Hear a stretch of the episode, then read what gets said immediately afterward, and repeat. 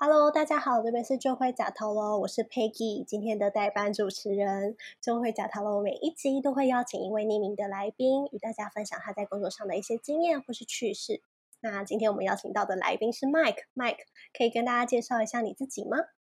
嘿，hey, 大家好，我是 Mike，我目前是在就是上海的 Google，然后担任就是广告的 Sales，然后上一份工作是在上海的 Amazon，担也是担任就是广告的 Sales。那我来上海工作大概两年多的时间，对，然后今天很开心，就是 Peggy 这边邀请我来，呃，跟大家分享一下，就是我在上海的一些工作经验。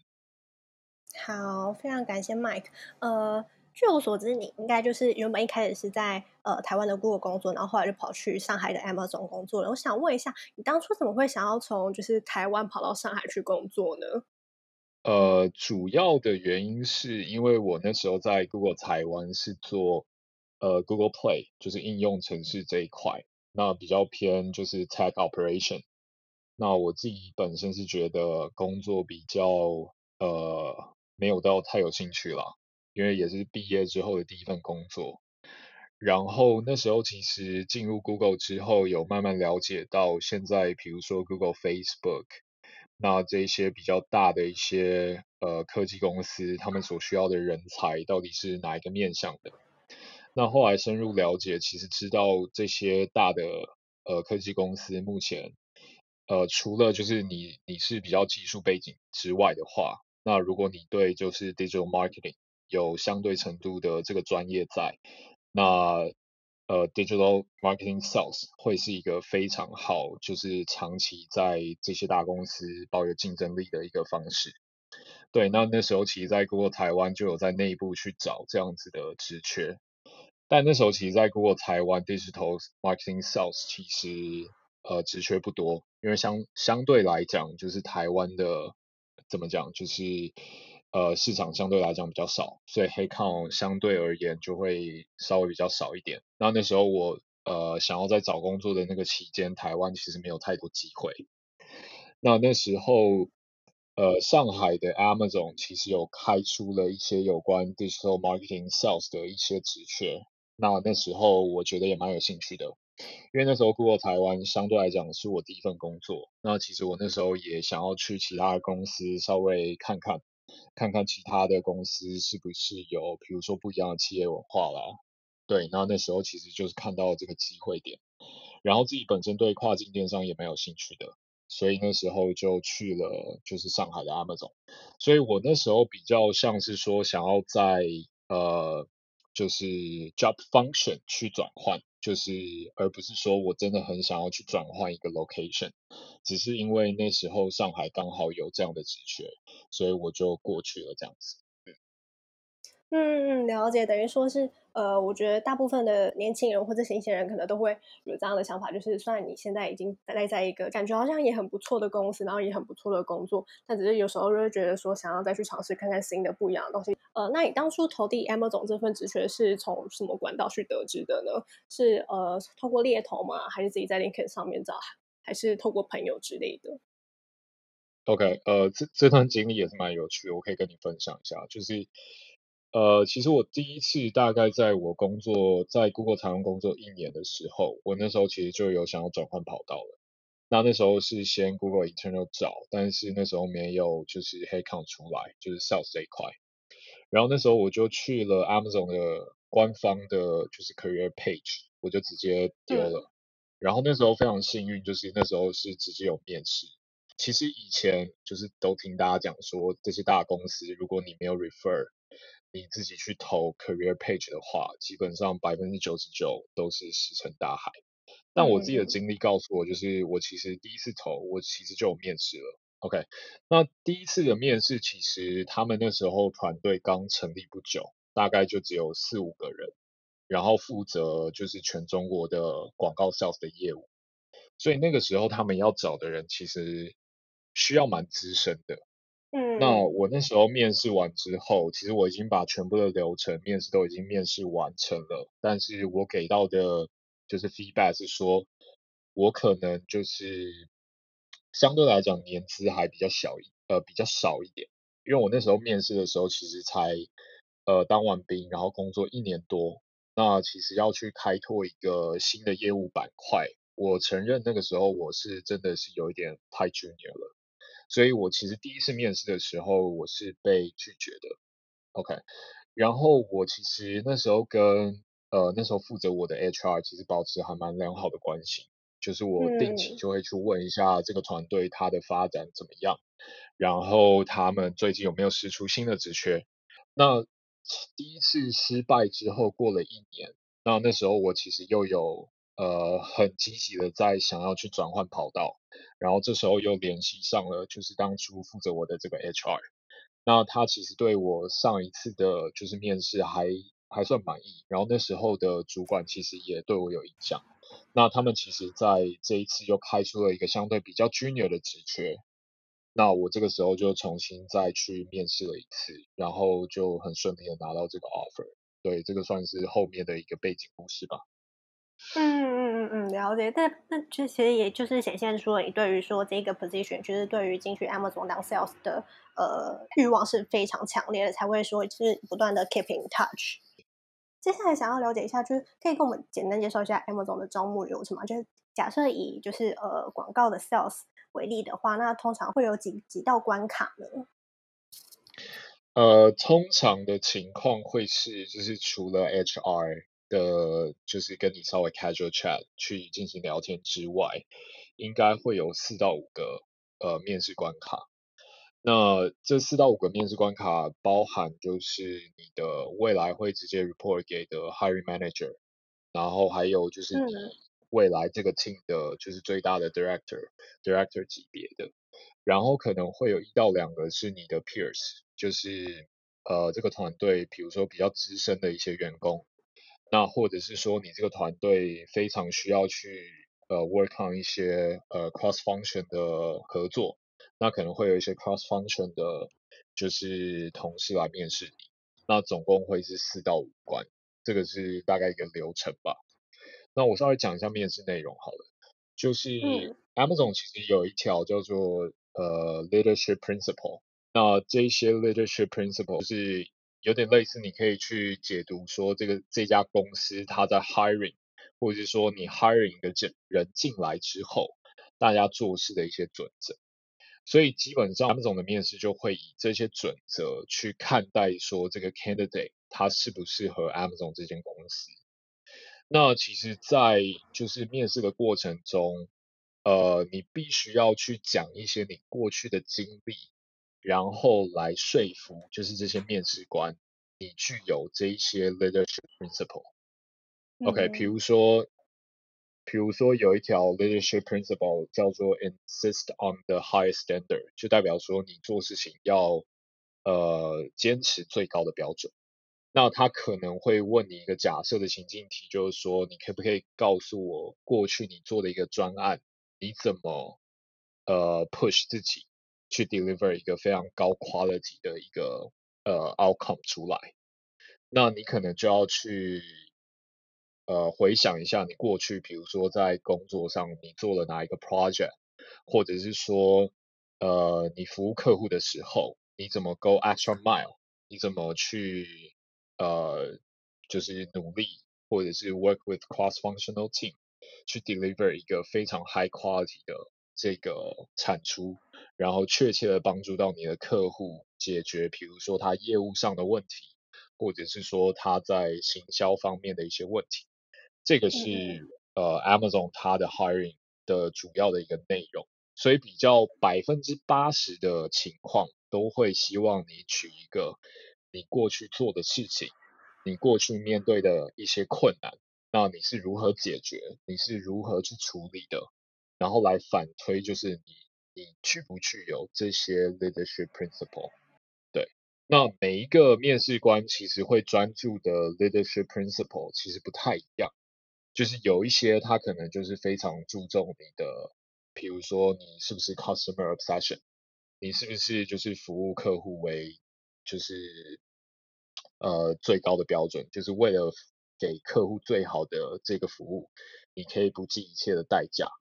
那很有可能下一个面试官他是考你一些，比如说呃有一个另另外一个 leadership principle 叫做呃 hire and develop the 呃 the best，就是说，诶，你除了服务你的客户，那你有没有一个 mindset 是今天比如说你的 peers 他遇到了一些问题，或者是你的 peers 他需要帮忙，你会不会伸出你的援手去 develop 别人？对，就所以这个大大概就是说整个面试流程就是会围绕在这个 leadership principle 里面，对，大概是这样的一个概念吧。嗯嗯，了解。等于说，呃，假如说我今天是一个要面试 Amazon 的人的话，我就必须要把就是他们网站上面那些 leadership 的 principle 给背熟，然后去呃思考说我的过去经历或者是呃我讲出来的故事有没有跟这几个 principle 是紧紧相连的，才会让呃才会 impress 面试官。那其实我蛮好奇一个问题是，嗯、呃，因为你刚刚有提到说，因为你第一次面试的时候不是很顺利，就是也呃可能可能因为他们想要。就就是比较 senior 的人才，但是那时候虽然你面试了，但是好像却呃，可能因为比较 junior 的关系，就是呃被刷掉了。然后，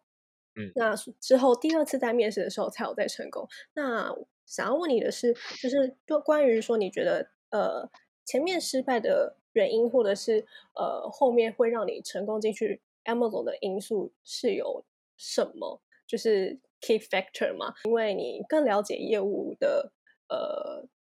需要的 criteria 是什么了吗？还是说，呃，你其实已经就是对于像刚刚讲 leadership 的 principle 是相当熟悉的，所以更能够让面试官印象深刻之类的。理解。呃，我觉得主要分几个点吧。第一个点当然就是 leadership principle。我觉得我第二次的准备可能比第一次相对来讲，呃，要更充分一些。就是像第一次的面试的话，我在讲一个故事，其实是没有一个框架或者是一个非常好的一个 flow，所以可能面试官听起来会是非常杂乱的。嗯、就是我一下丢出一些资讯，然后一下又告诉他，呃，我是怎么解决的。呃，比如说举个例子来讲好了，我就会以前的我叙事方式可能会是，比如说我跟他讲说我这个 project 里面我遇到了第一个问题。然后我马上跟他讲说这个问题我是如何解决，然后我再讲第二个问题，然后马上说我第二个问题是如何解决的。但我我非常建议就是大家去看一个叫做 STAR 的框架，就是 STAR 的框架它可以帮助你去回答，比如说 Amazon 的这一这一种类型的这个面试问题。那 STAR 的话就是我记得啊，应该是 Situation，然后 Task，然后 action result。OK，嗯嗯，所以它是帮助你去构思你的就是面试回答的一个非常好的一个框架。所以第二次的话，我就是用这个 STAR 的框架去把我所有想要讲的故事都很有逻辑的讲出来。我先讲说我今天负责这个 project，它的这个 situation 是什么？我为了解决什么样的问题，我遇到什么样的问题？那呃，我把这一个 project 拆解成很多的 task，那我最后实际执行了哪一些 action，那去解决到哪一些问题，那我最后得到的 results，我把它相对来讲用比较数量化的方式去描述，那这个是我觉得第二次我准备的比较好，以及回答的更加顺畅的原因。然后第二点，我觉得第二次比第一次好的原因可能是。呃，在经过了又多一年的工作经验之后，你比较能讲出一些比较有 impact 的 project。比如说第一年第一次面试的时候，我可能只能讲出一些比较，呃，我帮助了单一的客户解决什么样的问题这类型的一些回答。但第二次面试，我可以回答的东西可能更上一个层次。比如说我我可以这样讲，就是我帮助了这个客户解决这样的问题。而且我发现到，我这一次做的这个解决方案，其实可以 scalable 的去帮助更多的客户。那其实，在第二次面试的时候，你的回答的层次就比第一次还要来得更高。那也可以反映出，其实你现在的 professional 程度，其实已经比之前还要来得更强。OK，然后第三个点，我觉得，因为毕竟我们是要面试一个 sales 的岗位，那呃去。让你的面试官了解到其实你是懂 sales 的，就是工作内容大概是怎样，那你可能具有哪一些呃这个人格上的特质，或者是你举一些你虽然你过去的工作不是 sales，但是你做的某一些事情可以去证明说你有 sales 的这个能力，我觉得是我第二次有做的比较好的部分，比如说。呃，第二次的话，我着重就去讲，比如说我第一次的 tech operation 这个工作，其实会直接接触到一些呃 Google Play 的这些 developer，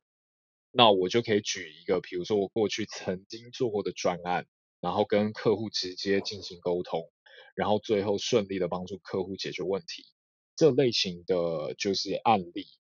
可以更好的去 demonstrate 你其实是有，比如说跟客户直接沟通。并且帮他们解决问题的这个能力，我觉得这个是我第二次可能现在快速去想三个，我觉得我可能做的比较好的部分吧。嗯嗯嗯，理解。呃，因为其实我们都说失败为成功之母嘛，以及还有面试这件事情是需要练习的。虽然说刚开始，呃，可能第一次面试的时候失败，会觉得呃非常沮丧，就觉得呃我好不容易拿到一个面试机会，但后来好像却没有在这个面试表现得很好，所以因而会去反思，说我下一次面试的时候应该要怎样做，才会造就说后来才有这样子成功进入 Amazon 工作的机会。我觉得这样是是蛮好的。然后，就你的观点来看的话，一名好的业务他应该会需要具备哪几样能力呢？因为我记得你好像有跟我说过，就是呃，你之前在 Amazon 的业绩都很好啊，可能都是排名，就是业绩都排名可能前两名之类的，所以 才想要问你说，哎，要如何？因为想说要来跟一位好的业务取经，就是怎样才是一位好的业务？然后必须具备哪些特质呢？OK，理解。呃，我觉得。当当然，我在 Amazon 的时候业绩是真的还不错，但其实这也关乎到就是有一些运气成分在啦。但我觉得我自己不能呃，我不能说说自己是一个非常好的业务，但我想要把一些我的经验就是分享给大家这样子。第一个可能是我觉得当一个业务，你的逻辑可能真的是需要非常清晰的。那就是说，如果你在开会的当下，你面对到一些 objection。你能够非常快速的找到一些机会点，那去把这个球丢回给你的客户，让他去做一个反思，让他去说服呃去说服他。那当然你是要用有逻辑的方式去说服他。那我觉得这个是一个非常重要的一点。然后第二个点就是当一个业务，其实你每天都面对质疑跟很多的 objection，所以我觉得。有一个点真的，我我觉得很多人可能会都会讲，然后真的是很可能我我以前听的时候也会就是这这什么什么建议，但我觉得当一个业务，你真的是要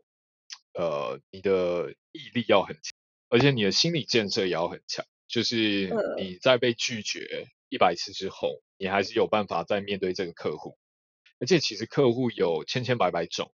有些可能他会很礼貌的拒绝你的 proposal，那有些客户可能会劈头对你大骂，这都是可能遇到的一些状况。对，所以我觉得当一个业务，你真的是要，呃，是就是很有毅力的一份工作啦。对，然后第三个，我觉得，呃，可能是跟别人去。Build relationship 的一个能力吧，对，因为我觉得有很多事情你在正式的 meeting 上面你没有办法解决的话，那你可能可以想一些其他的方式，就比如说你私底下跟他去建立一些，比如说 social media 的一些关系也好，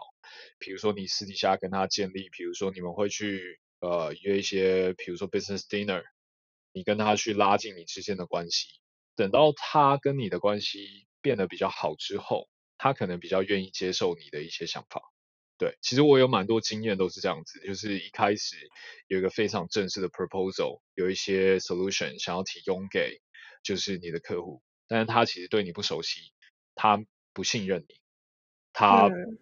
呃他不知道你过去服务其他客户的一些成功的事迹，所以他可能对你提出来一些 solution 啊一些方案，他其实非常抗拒的。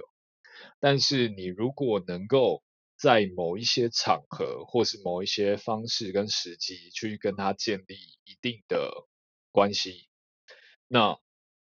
之后可以帮助到你去 influence 他，我觉得这可能也是当一个 sales 你可能需要的一个很好的能力吧。嗯。然后第四个，我觉得，呃，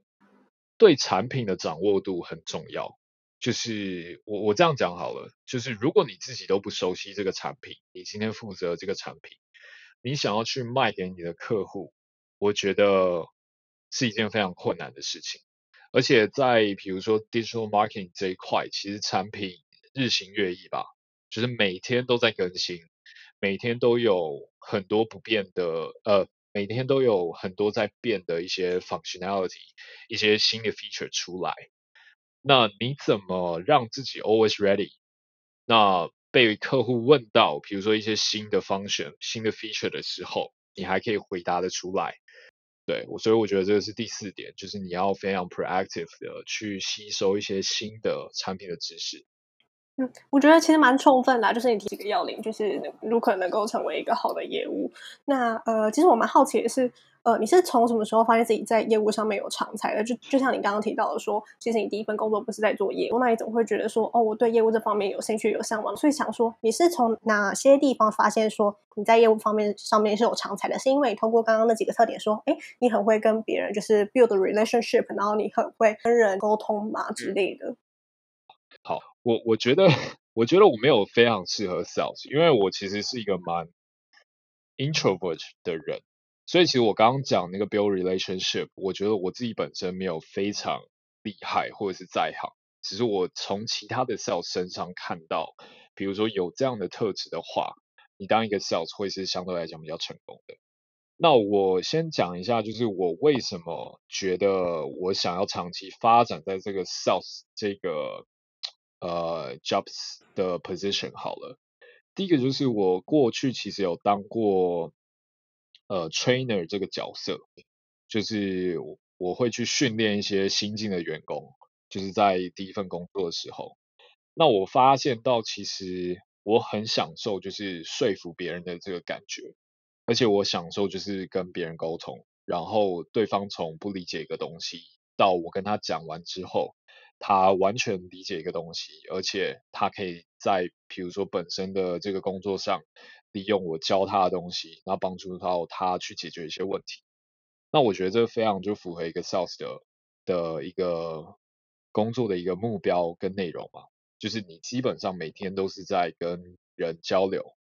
那你的目的就是希望他去了解你今天想要传达的这个产品。那同时在他了解完之后，这个旁这个产品。可以完全的帮助到他解决他目前所遇到的问题，或是他公司整个公司所遇到的一些问题。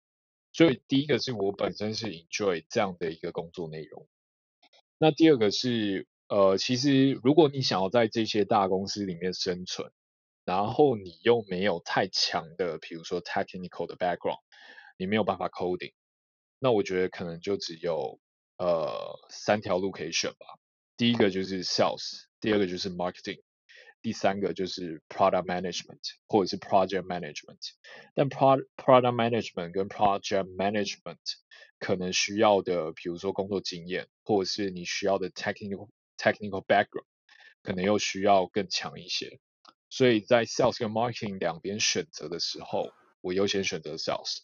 因为符合我刚刚第一点讲的，就是符合我自己本身对工作的喜爱。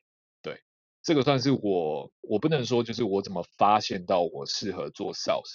而是说为什么在这么多的 job function 里面，我优先选择去尝试 sales。那其实做到现在，我做 sales 其实也没有非常长的时间，大概就是两年多一些吧。那其实我也还在慢慢学习中吧，但我自己发现到自己是蛮喜欢这样的一个工作的主要的内容。那以及就是你每天大概就是有很多会议要开，但其实你就是在比如说跟客户开会啊，或者是跟一些 internal 的 stakeholder 去开会来，然后想办法去解决就是客户的一些问题，跟达成你自己呃每一个季度所需要去扛的这个业绩目标。等于说，你其实是从目的导向推回来，现在想要去做哪些工作，才能够去呃达成你的目标？你可能是一开始就先设定说好了，我就是要在哪几间大公司工作，然后再下去拆分，说我能做的事情有哪些，然后进而去 apply 这样子。对对对，我觉得，我觉得这个是我当初在找工作的一个一个方式。我的目标就是，比如说在前期的 career career path 里面。我可以在很多大公司里面占有一席之地。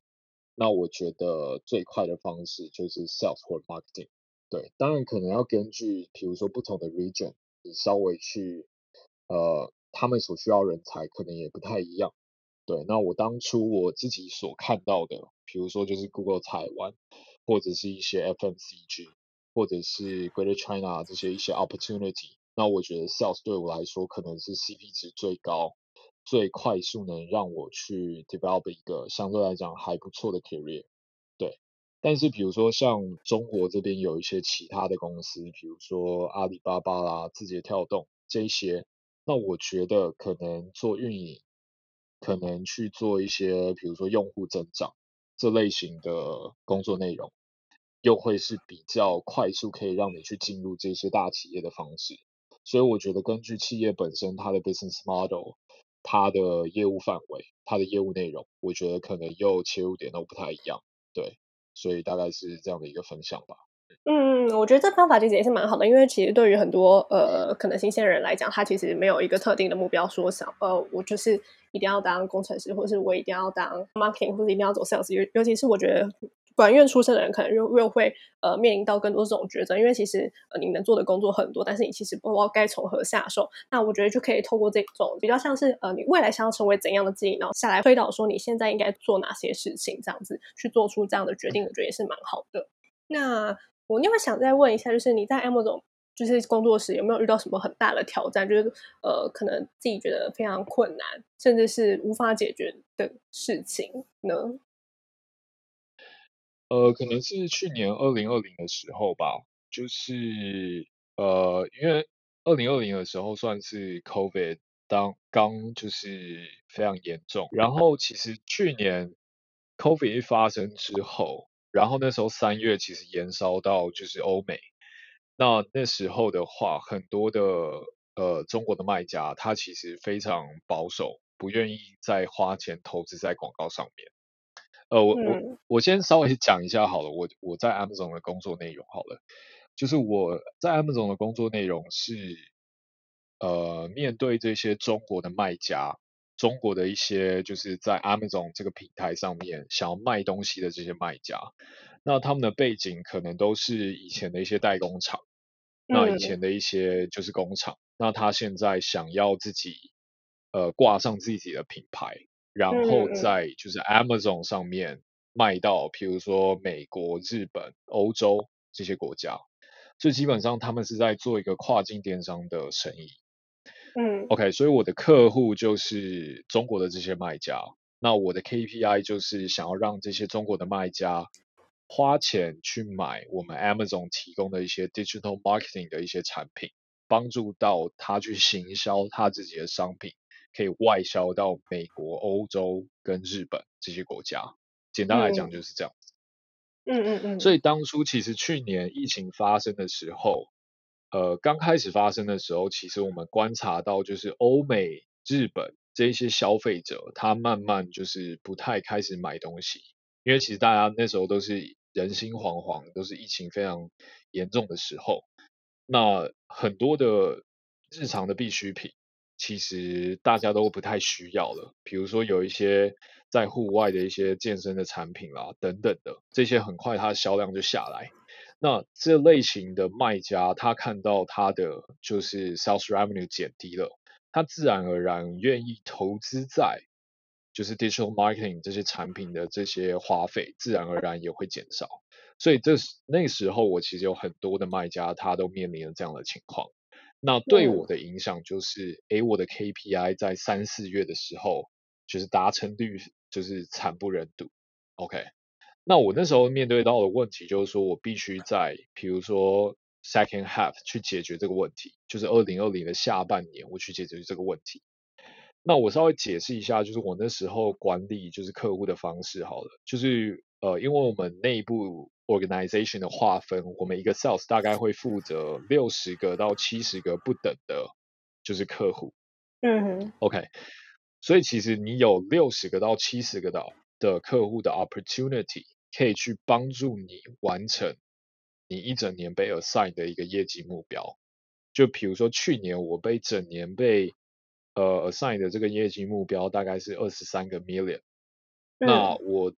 就要想办法在这六十个、七十个客户里面去找到这二十三个 million，然后去达成我一整年要达成的目标。嗯，OK，那这时候你会面临到一个问题，就是说，哎，你要去找哪一个客户，他的机会点最大？那那时候我去找寻的可能就是，哎。我们发现到，其实，在三四月疫情开始之后，到五六月，其实有一些品类的产品，它的销售量其实是在慢慢恢复，并且它的销售量其实是比二零一九年还要来得更更好、更凶猛，而且赚更多钱。我举个例子，比如说 Home Home and Garden，这其实在二零二一也是非常火的一个品类，再就是跨境电商，就是有些人会在就是家里面去种一些植物。那这类型的产品可能就非常火爆，就比如说，呃，一些这个盆栽的一些吊绳，对，嗯，那比如说一些盆栽的这些盆栽的这个盆子，那都会是在二零二零年我观察到一个非常火爆的一个品类。那比如说有一些居家用品，比如说这个睡衣啊，比如说一些棉被啊，这些都是非常火的，在二零二零年。但它在二零一九年其实表现没有、嗯、没有这么好，但我那时候做的事情就是说，哎，有很多客户他表现不好下来了，那有很多客户其实他的表现可能随着疫情会起来，但你有没有办法在短时间内去 identify 这些客户出来，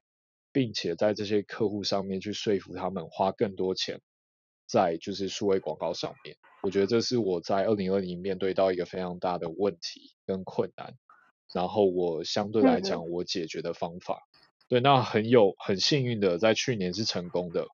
我最后有有达成就是我被 assigned 的这个 target，就是你要能够去 identify 说这个 opportunity 在哪里，那你针对这些 opportunity 你去做的这些东西是不是有效率的？我觉得这个可能是我在二零二零。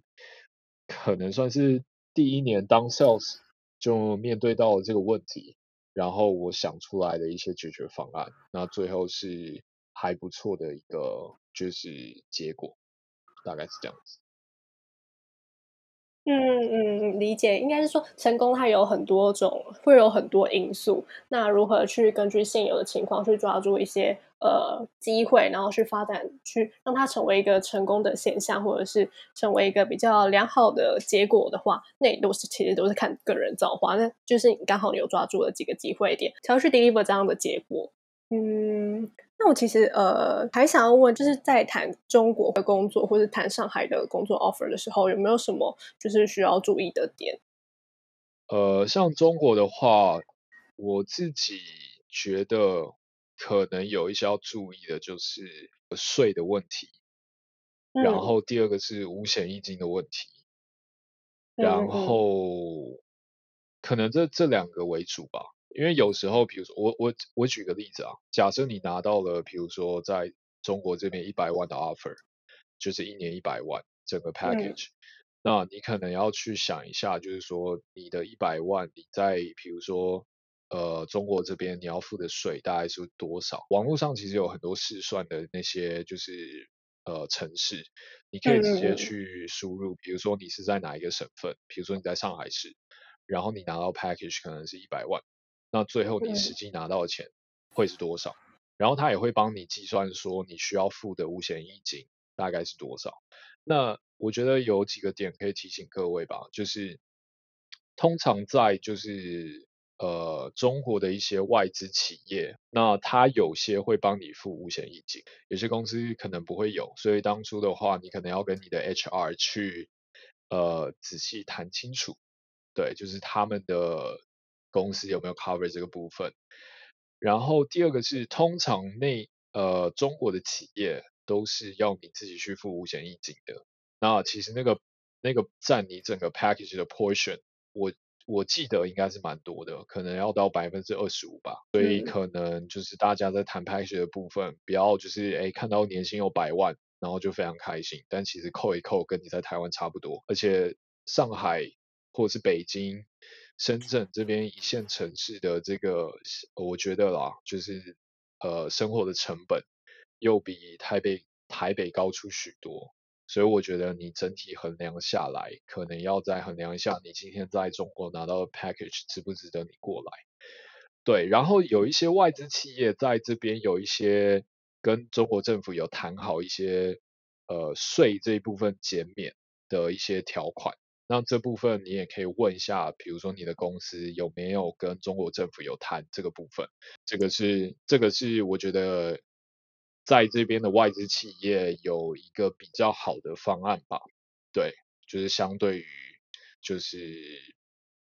相对于你自己自己去一家就是中国的本土企业这样子，对，嗯，了解了解，等于说呃，其实除了你在谈 package 的时候，除了要看那整包数字有没有包含五险一金之外，你可能也要去呃询问一下，就是公司跟政府有没有什么税制减免之类的一些措施。才不会说就是呃，好像拿到一包看起来很大包的钱，但其实扣一扣所剩无几这样子。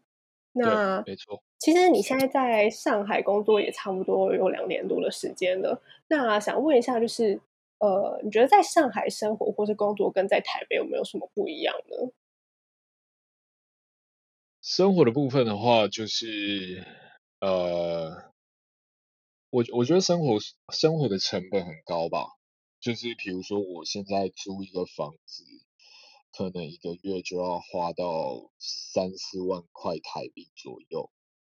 然后吃饭的话，呃，当然这边吃饭便宜的东西有，但是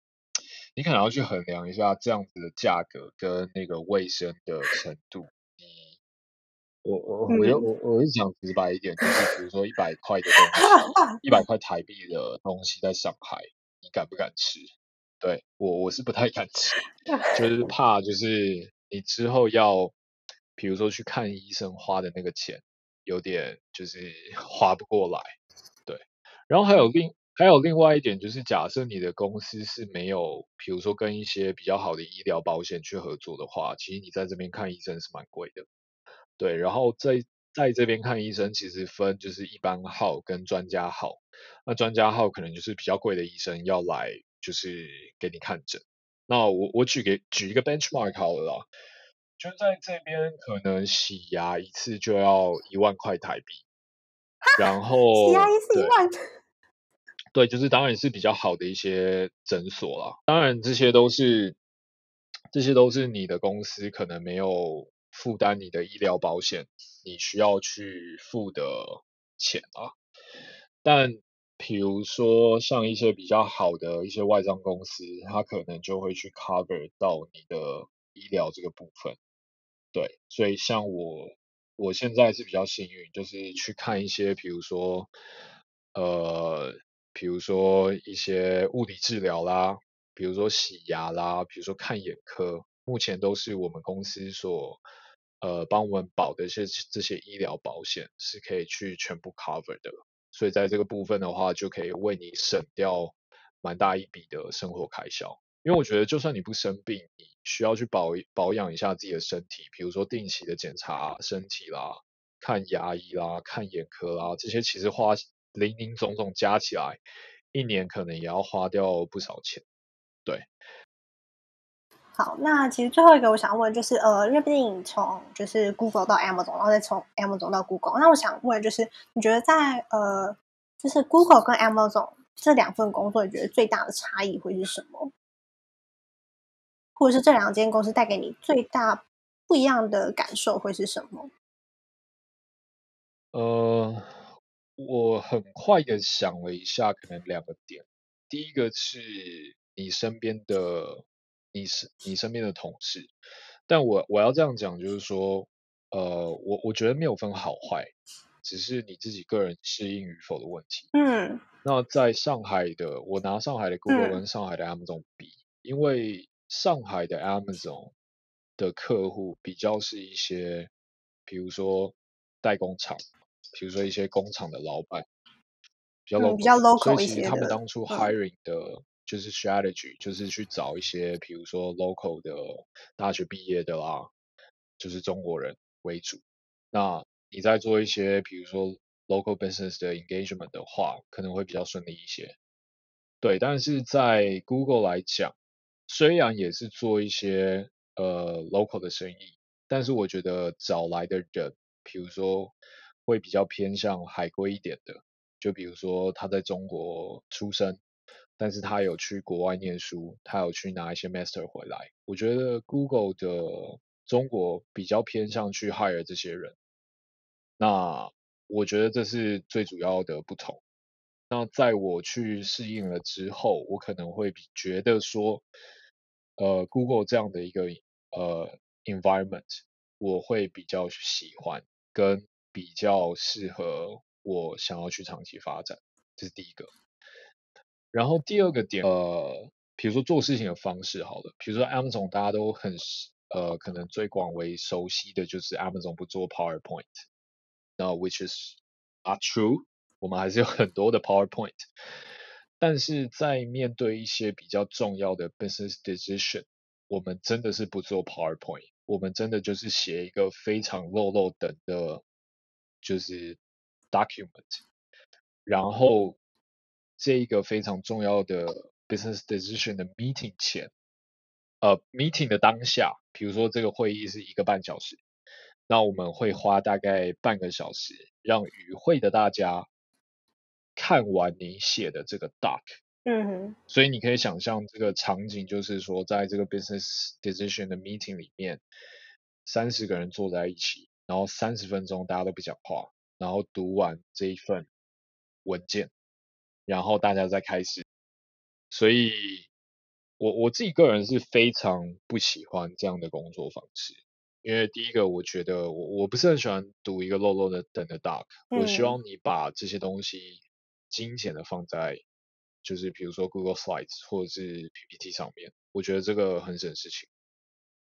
那我自己是本身比较 prefer 可能 Google 的方式多一些，所以我觉得在适应了，比如说两年之后，那我刚好又看到了我自己蛮自蛮蛮心仪的一个机会点吧，所以这个。可能这个时间又回来，就是 Google 这边工作这样子，对。嗯，我觉得听起来蛮好的。就是假如说一样是 Amazon 好了，我觉得就是可能台湾的 Amazon 或者是呃中国的 Amazon 各个据点，他们在呃 recruit 人才的时候，他们的 strategy 是比较不一，都都会是不一样的。就像你刚刚讲的，他们可能一开始的呃在 Amazon 的想法是想要找一些比较落地的人，对，就是呃能够马上跟。这些呃，可能中国的代工厂啊，能够马上就是打成一片比较麻吉嘛的这种人才，然后但是假变成在到 Google 的时候，就是会比较是希望是一个比较国际化的人才。那其实也蛮开心，就是你就有有在这两者之间，又是找到一个自己比较喜欢的一个工作环境这样子。嗯，那我们今天的访问应该就到这边结束了。你还有什么想要分享，但是却我们却没有提到的问题吗？那我是建议，就是呃，在你去决定第一份工作你的方向之前，真的要先去好好的去网络上去看一下每个不同的工作，每个不同的产业，它的实际的工作内容，那它实际未来你每天所需要做的事情到底是哪一些？之后你再去。朝你喜欢的那个方向去找，嗯，对，因为我觉得第一份工作你一辈子就只会有一个。那有很多人是他找错了第一份工作，找了一个不适合他的工作，但是又嫌就是转换成本太高，而一辈子都做自己不喜欢做的工作。那我觉得这非常的可惜。对，就我觉得大家在找工作的时候，都可以从各个方面去衡量。就是除了这件事情是不是你真的想做之外，包括它的未来发展性，或者是薪资条件也好，工作环境也好，都可以从各个方面下去评估。那今天非常感谢 Mike，就是花你的时间来到我们跟大家分享你的经验。那今天节目就先到这边，欢迎大家订阅我们的节目。然后我们每一集都会邀请不同的人上来，就是聊聊他的工作秘辛。那今天就先这样喽，感谢 Mike，拜拜，拜拜。